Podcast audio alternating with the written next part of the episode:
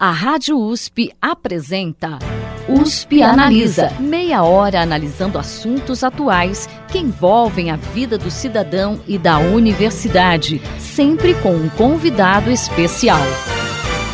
USP Analisa.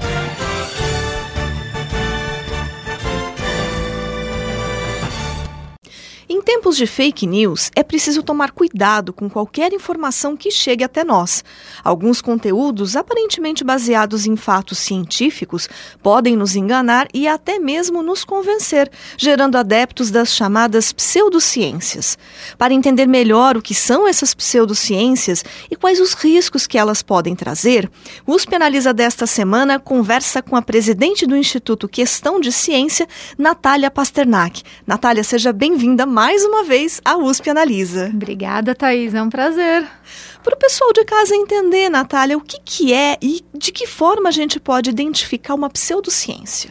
Uma pseudociência queria muito ser ciência. O sonho dela é ter todo o respaldo do método científico sem nunca passar pelo seu crivo.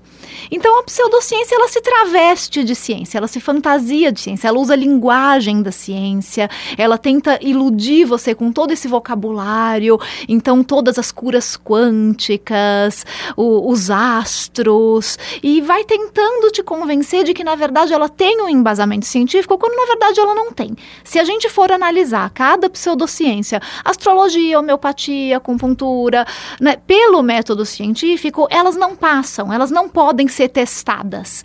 E quando elas são confrontadas com o método científico, daí elas saem pela tangente e falam: ah, não, mas é, nós não podemos ser testadas pelo método científico porque nós estamos em outra dimensão. Então não é ciência. E ultimamente a gente tem visto muitas pseudociências ganharem adeptos, como é o caso do movimento antivacina, dos terraplanistas. Olha que absurdo, a gente tem que provar que a Terra é redonda, né? Dos criacionistas e até da homeopatia, né? Como você comentou. A que, que a gente atribui isso? Eu creio que há uma grande desinformação na população. Então, hoje a gente tem uma desinformação que corre solta e muito rapidamente, e ela é muito mais atraente do que a informação. Então, para você dizer que a Terra é plana, você coloca um GIF, uma figura na internet e fala que a Terra é plana. Para você explicar que a Terra é redonda e como é que os cientistas sabem que a Terra é redonda, hoje você pode colocar uma foto da Terra, o que é muito fácil. Mas durante muito tempo você tem que explicar como que são os experimentos e principalmente para essas outras áreas que você citou, de antivacinas, criacionistas e homeopatias, para você explicar que focinho de porco não é tomada, você demora muito mais tempo do que colocar uma mensagem atraente completamente aleatória e maluca, mais atraente, que vai fixar a atenção do público de maneira muito mais rápida. Então é sempre muito mais difícil você explicar a ciência. A pseudociência, ela não precisa ser explicada porque ela é mentira, então é só é mais fácil, você coloca ela ali e quem quiser aceita. E você comentou sobre informação, né? Curiosamente, os cientistas, ah, cuja maioria antes não priorizava tanto a comunicação direta com o público, hoje eles estão mais conscientes da importância dessa comunicação. E a gente tem visto nascer iniciativas, né, muito preocupadas até mesmo com a linguagem dessa comunicação, como o Pint of Science, né, que é um festival de divulgação científica da qual você é coordenadora aqui no Brasil. Ainda assim, a gente vê as pseudociências ganharem espaço. Você acha que pode haver algum tipo de, de efeito rebote dessa comunicação? Se fala muito em divulgação científica do tal do efeito rebote, né? De que, na verdade, quando você uh, tenta explicar muito um assunto, você acaba uh, fazendo com que as pessoas fiquem mais convencidas ainda das pseudociências do que elas estavam antes. Eu não sou muito adepta dessa teoria. Eu acredito que, sim, você precisa informar, você precisa explicar, mas, infelizmente, não é é com um artigo de jornal ou um videozinho no YouTube que você vai convencer as pessoas. Você precisa de tempo, paciência e estratégia para fazer isso. Tem um estudo muito interessante que foi feito por um professor na Califórnia e ele criou um curso de ciência e pseudociência na universidade e comparou com cursos normais de metodologia científica para justamente combater essa ideia de que você não precisa falar das pseudociências, é só você ensinar as pessoas a pensarem e deixar que elas mesmas tirem sua conclusão. Isso era muito o que o pessoal do efeito rebote falava, que se você chegar lá chutando, falando que isso não é ciência, vai dar efeito rebote. Então o melhor é ensinar as pessoas quais os caminhos da ciência e elas vão chegar à conclusão sozinhas. E esse professor resolveu testar essa ideia Afinal, o método científico é para testar hipóteses. E ele comparou um curso que falava explicitamente sobre pseudociência com cursos de metodologia científica convencionais que simplesmente iam mostrar os caminhos da ciência. E ele comparou ele fez um questionário para os alunos desses, de três cursos, dois de método científico e esse de ciência e pseudociência, comparando as crenças, que ele chamava de crenças injustificadas. Então, crenças que os alunos tinham no começo dos cursos em astrologia, homeopatia, terra plana, ETs, teorias de conspiração, pegou um monte de pseudociências e mediu o quanto que os alunos perderam essas crenças. E no curso de ciência e pseudociência, houve uma diminuição drástica nas crenças não justificadas e nos outros cursos não. Então, foi uma primeira prova de conceito. É claro que isso tem que ser repetido e que isso foi feito dentro de uma universidade. Então, tem um monte de problemas nesse trabalho que ele sabe, mas foi uma primeira prova de conceito de que é importante dar nome aos bois. A gente precisa falar claramente o que é ciência e o que não é, e a gente precisa explicar. E outra conclusão muito importante que eu acho que se tira desse trabalho é que as pessoas precisam de tempo para estudar um assunto, elaborar esse assunto e daí chegar às suas próprias conclusões. Então, muito da teoria do rebote talvez aconteça porque as pessoas leem um artigo ou assistem um vídeo e daí já falam: ah, isso é bobagem, é claro que a homeopatia funciona. Mas se essa pessoa tiver um mês para estudar o assunto, será que o efeito rebote vai acontecer ou será que ela vai se conscientizar? Então, acho que a gente precisa começar a trabalhar melhor as nossas ferramentas de divulgação para conseguir prender as pessoas por mais tempo interessadas em desvendar esses assuntos pseudocientíficos. E no ano passado, o governo federal anunciou a ampliação do leque de terapias alternativas do SUS. Ou seja, a gente está usando dinheiro público para financiar terapias que não tem eficácia comprovada cientificamente, né, como você comentou. Que análise você faz desse fato é, e da influência das pseudociências de uma forma geral na formulação de políticas públicas para as áreas de saúde e de educação? Eu creio que essa relativização da ciência e, e esse, essa essa filosofia pós-moderna de que a gente tem que considerar todos os saberes acaba contribuindo para que as pseudociências se, se infiltrem na nossa sociedade e façam um lobby político muito forte a ponto de a gente ter hoje 29 práticas alternativas no SUS. Práticas como aromaterapia, passe espírita, reiki, imposição de mãos, cristais, além da homeopatia acupuntura, que são inclusive reconhecidas pelo Conselho Federal de Medicina. Então, quando você pensa que você tem uma prática que não tem comprovação científica, que tem um número incrível de meta-análises e revisões sistemáticas mostrando que não funciona, como é o caso da homeopatia, e mesmo assim o Conselho Federal Federal de Medicina endossa, isso é um lobby político de associações. É corporativismo, na, na maior cara dura. Não tem como dizer que não é. E é preocupante né? até porque a gente tem escassez de, de verbas públicas até mesmo para a saúde. Até mesmo não, principalmente para a saúde. A gente está falando de um sistema único de saúde que, por um lado, é um orgulho nacional, porque ele foi montado num país do tamanho do Brasil, com todas as dificuldades que o Brasil tem, no mesmo modelo do sistema da Inglaterra, e ele funciona como pode, claro que ele tem um monte de problemas, mas ele tem atendido a população. Agora, é um sistema em que muitos locais faltam luvas, falta médico de família, falta atendimento de emergência, mas você pode ter uma consulta de homeopatia, ou de aromaterapia, ou de reiki. E para você se formar um profissional de reiki, reiki é uma imposição de mãos energética. Né? Para você se formar profissional de reiki, você faz um curso de um final de semana E você se forma terapeuta reiki. E daí você pode se credenciar no Sistema Único de Saúde e ser pago pelo Estado para cuidar de pessoas. Então, o que nós estamos falando é de um desperdício de dinheiro público muito sério e muito perigoso. Primeiro, porque ele gasta dinheiro público à toa, em locais onde faltam luvas. E segundo, porque ele endossa terapias que não têm nenhuma comprovação científica e pode desviar pessoas dos seus tratamentos convencionais, que esses sim iriam curá-las, pode atrasar diagnóstico de doenças graves e as consequências disso para a saúde podem ser super deletérias. E essas consequências também podem ser financeiras para o próprio sistema de saúde, porque quando você atrasa um diagnóstico de câncer, por exemplo, você ainda vai onerar mais o sistema mais para frente. E voltando um pouquinho no tema de comunicação, né? As redes sociais facilitaram muito a comunicação e a disseminação de conteúdo com rapidez. Uh, isso é preocupante quando a gente pensa na difusão das pseudociências. De que forma que o cientista pode usar essas ferramentas a seu favor? Eu não gosto muito de colocar a responsabilidade nas costas do cientista. Eu acho que vamos pensar em como a comunidade científica pode usar essas ferramentas a seu favor.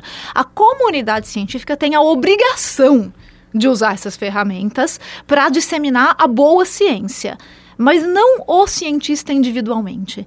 Não é justo você esperar que o cientista, que é chefe de laboratório, que tem que dar aula, que tem que orientar aluno, que tem que participar de mil comissões, além disso, faça divulgação científica.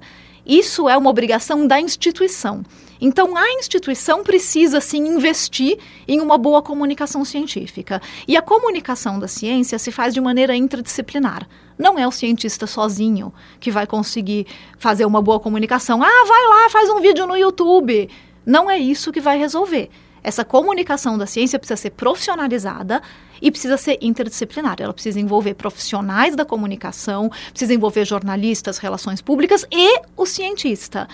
Ah, mas é todo cientista? Então agora todo docente vai ter obrigação de fazer divulgação científica? Não é o docente que está interessado, que vai dispor do seu tempo para isso, ele precisa ser remunerado no seu tempo para isso, então ele precisa ser liberado de comissões ou de aulas, ele precisa ser realocado para fazer esse trabalho tão importante para a sociedade. Não é justo a gente jogar mais uma obrigação nas costas do pesquisador e, e, e exonerar a instituição dessa obrigação, que é de contratar profissionais da área para montar uma estratégia eficaz de comunicação da ciência. Não dá para ser de outra maneira, senão vai continuar sendo de forma amadora, de alunos e professores que fazem isso nas horas vagas, com recursos do próprio bolso, e a gente vai continuar perdendo para a divulgação extremamente profissional feita pelas pseudociências, movidas por associações que só fazem isso da vida.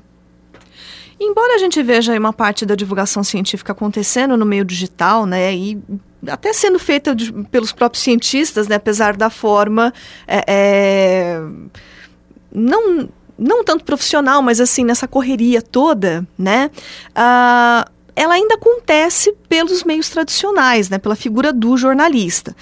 Só que muitas vezes os espaços voltados à ciência nos veículos de comunicação acabam contribuindo para gerar certos mitos. É, que, que, como você acha que deve ser essa relação entre o cientista e o jornalista para evitar esse tipo de divulgação equivocada? Quer dizer, a gente está tendo problemas dos dois lados. Eu acho que falta treinamento para o jornalista científico.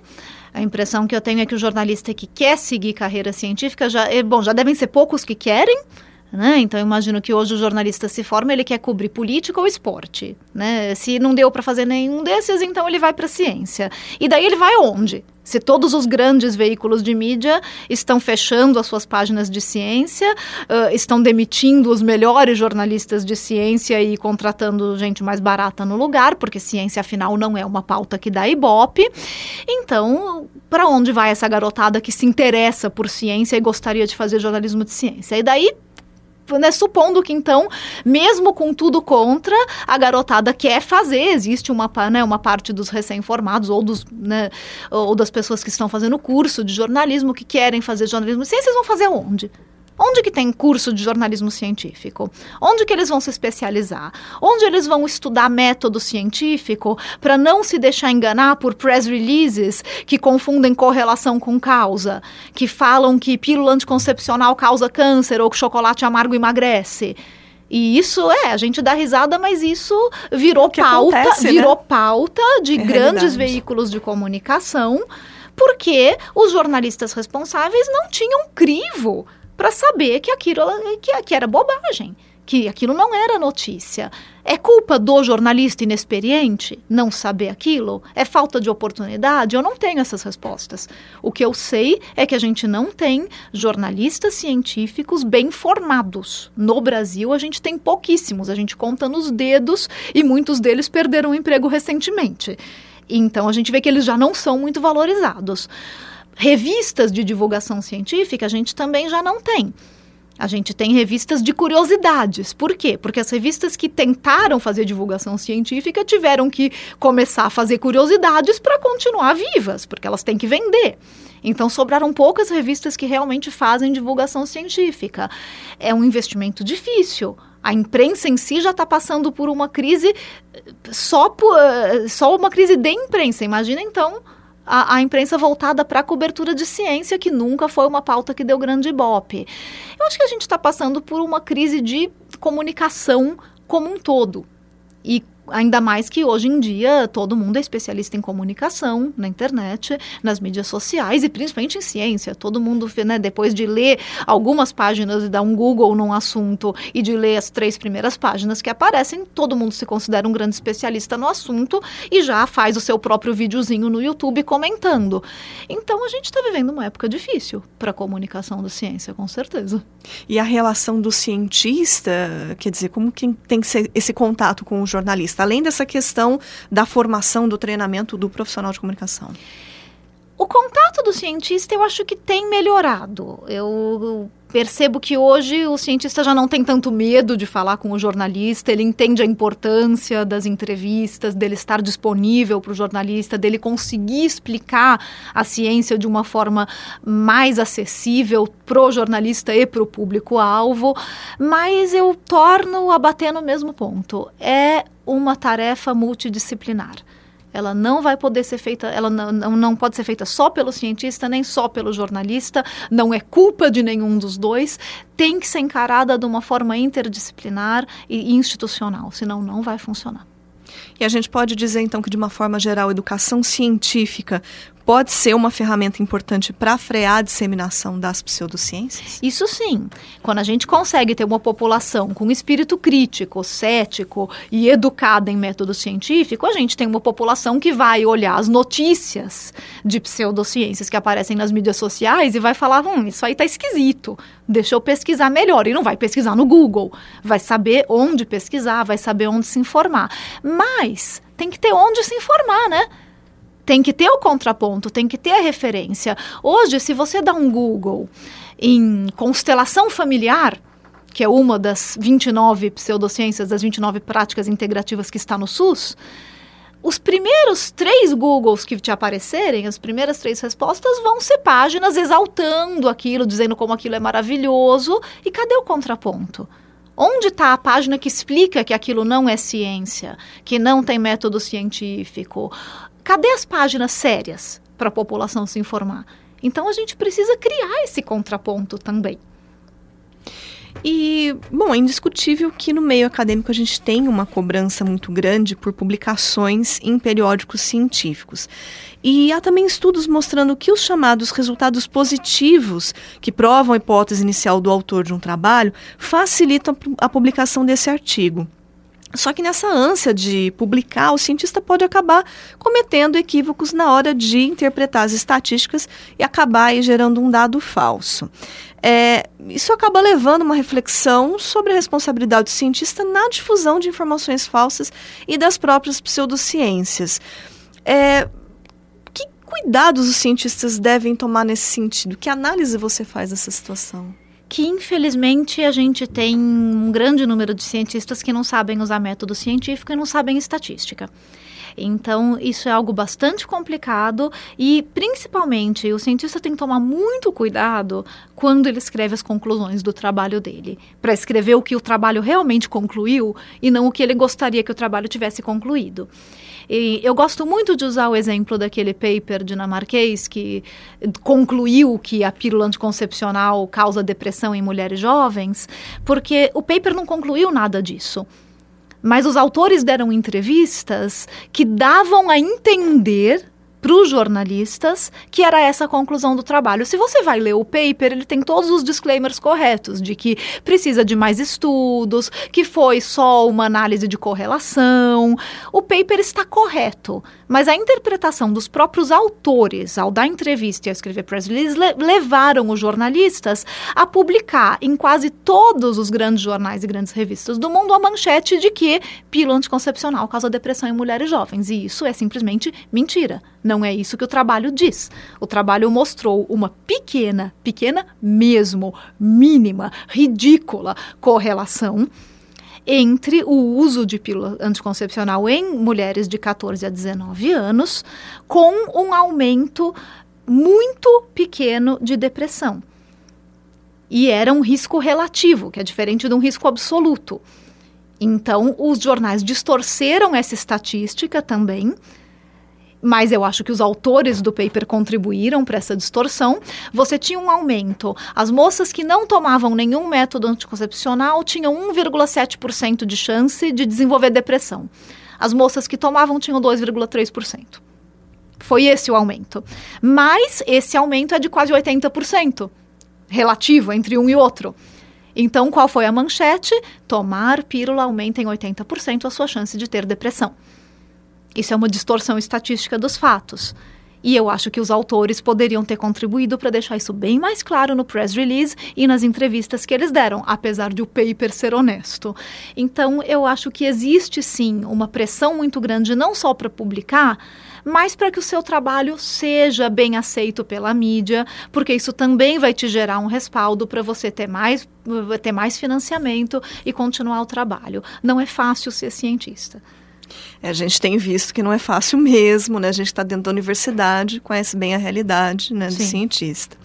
Ah, no final do ano passado, você e outros três profissionais criaram o Instituto Questão de Ciência, que é um instituto voltado a defender a sociedade contra as pseudociências, produzindo aí conteúdo, atuando como um serviço de checagem de fatos e até mesmo fazendo uma espécie de lobby a favor da ciência para evitar né, essas situações que a gente tem visto, né, com gasto de recursos públicos com as pseudociências.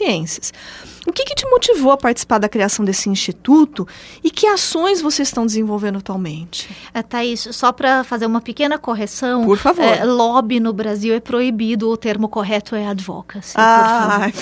a gente faz advocacy. Advocacy. Né, mas, é, na verdade, o que motivou a criação do, do Instituto Questão de Ciência foi justamente essa necessidade de ter um contraponto então a gente queria muito poder ser o contraponto da mídia, para que as pessoas tivessem onde se informar sobre o que realmente é ciência e não ficassem reféns de tudo que aparece no Google, porque não é obrigação da população ler artigo científico e saber exatamente onde se informar.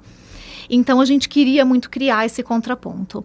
E outra coisa que a gente percebeu é que a divulgação da beleza da ciência, que é extremamente importante e necessária, ela não é suficiente para que políticas públicas sejam baseadas em evidências científicas, garantindo o melhor uso dos recursos públicos, que é o dinheiro do cidadão, o dinheiro dos impostos. Então, e é muito. É, é, divulgar a beleza da ciência é muito fácil porque é atrativo. Olha só, olha na sua timeline de hoje quantas pessoas estão compartilhando a foto do buraco negro. É lindo! Eu também compartilhei, é maravilhoso. A gente está babando na foto, é realmente muito bonito. Isso vai mudar alguma política pública? Isso vai aumentar o investimento em ciência, ainda mais aqui no Brasil? Não vai. Então, o Questão de Ciência veio com essa missão de realmente tentar montar uma conversa entre academia, sociedade e governo para exigir do governo que as políticas públicas sejam baseadas em evidência e para educar a população para que a população exija isso do governo também, para que a população questione Mas isso está baseado em quê? Você está me oferecendo homeopatia no SUS por quê? Quais são as evidências de que isso funciona?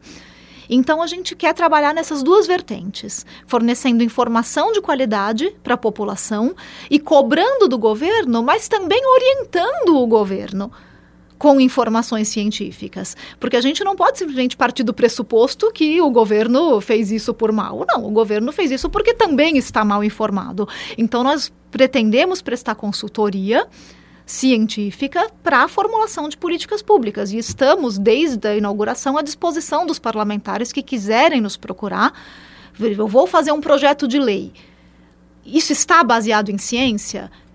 Poxa, o Instituto Questão de Ciência pode me ajudar a, a, tentar descobrir quais são as evidências que suportam esse meu projeto de lei? Pode. O Questão de Ciência pode fazer esse trabalho. E vai fazer o trabalho também gratuito, como estamos fazendo com a revista Questão de Ciência, de informar a população sobre a, a ciência que impacta no dia a dia. Então você não vai encontrar na revista Questão de Ciência, por exemplo, um artigo sobre a foto do buraco negro, infelizmente. Mas nós não vamos fazer, porque o nosso foco são questões que impactam políticas públicas, que impactam o dia a dia do cidadão, para justamente o cidadão se conscientizar de que a ciência está presente no dia a dia dele e que faz diferença no dia a dia dele e que as decisões que ele toma e que o governo toma têm que ser baseadas na melhor evidência científica possível.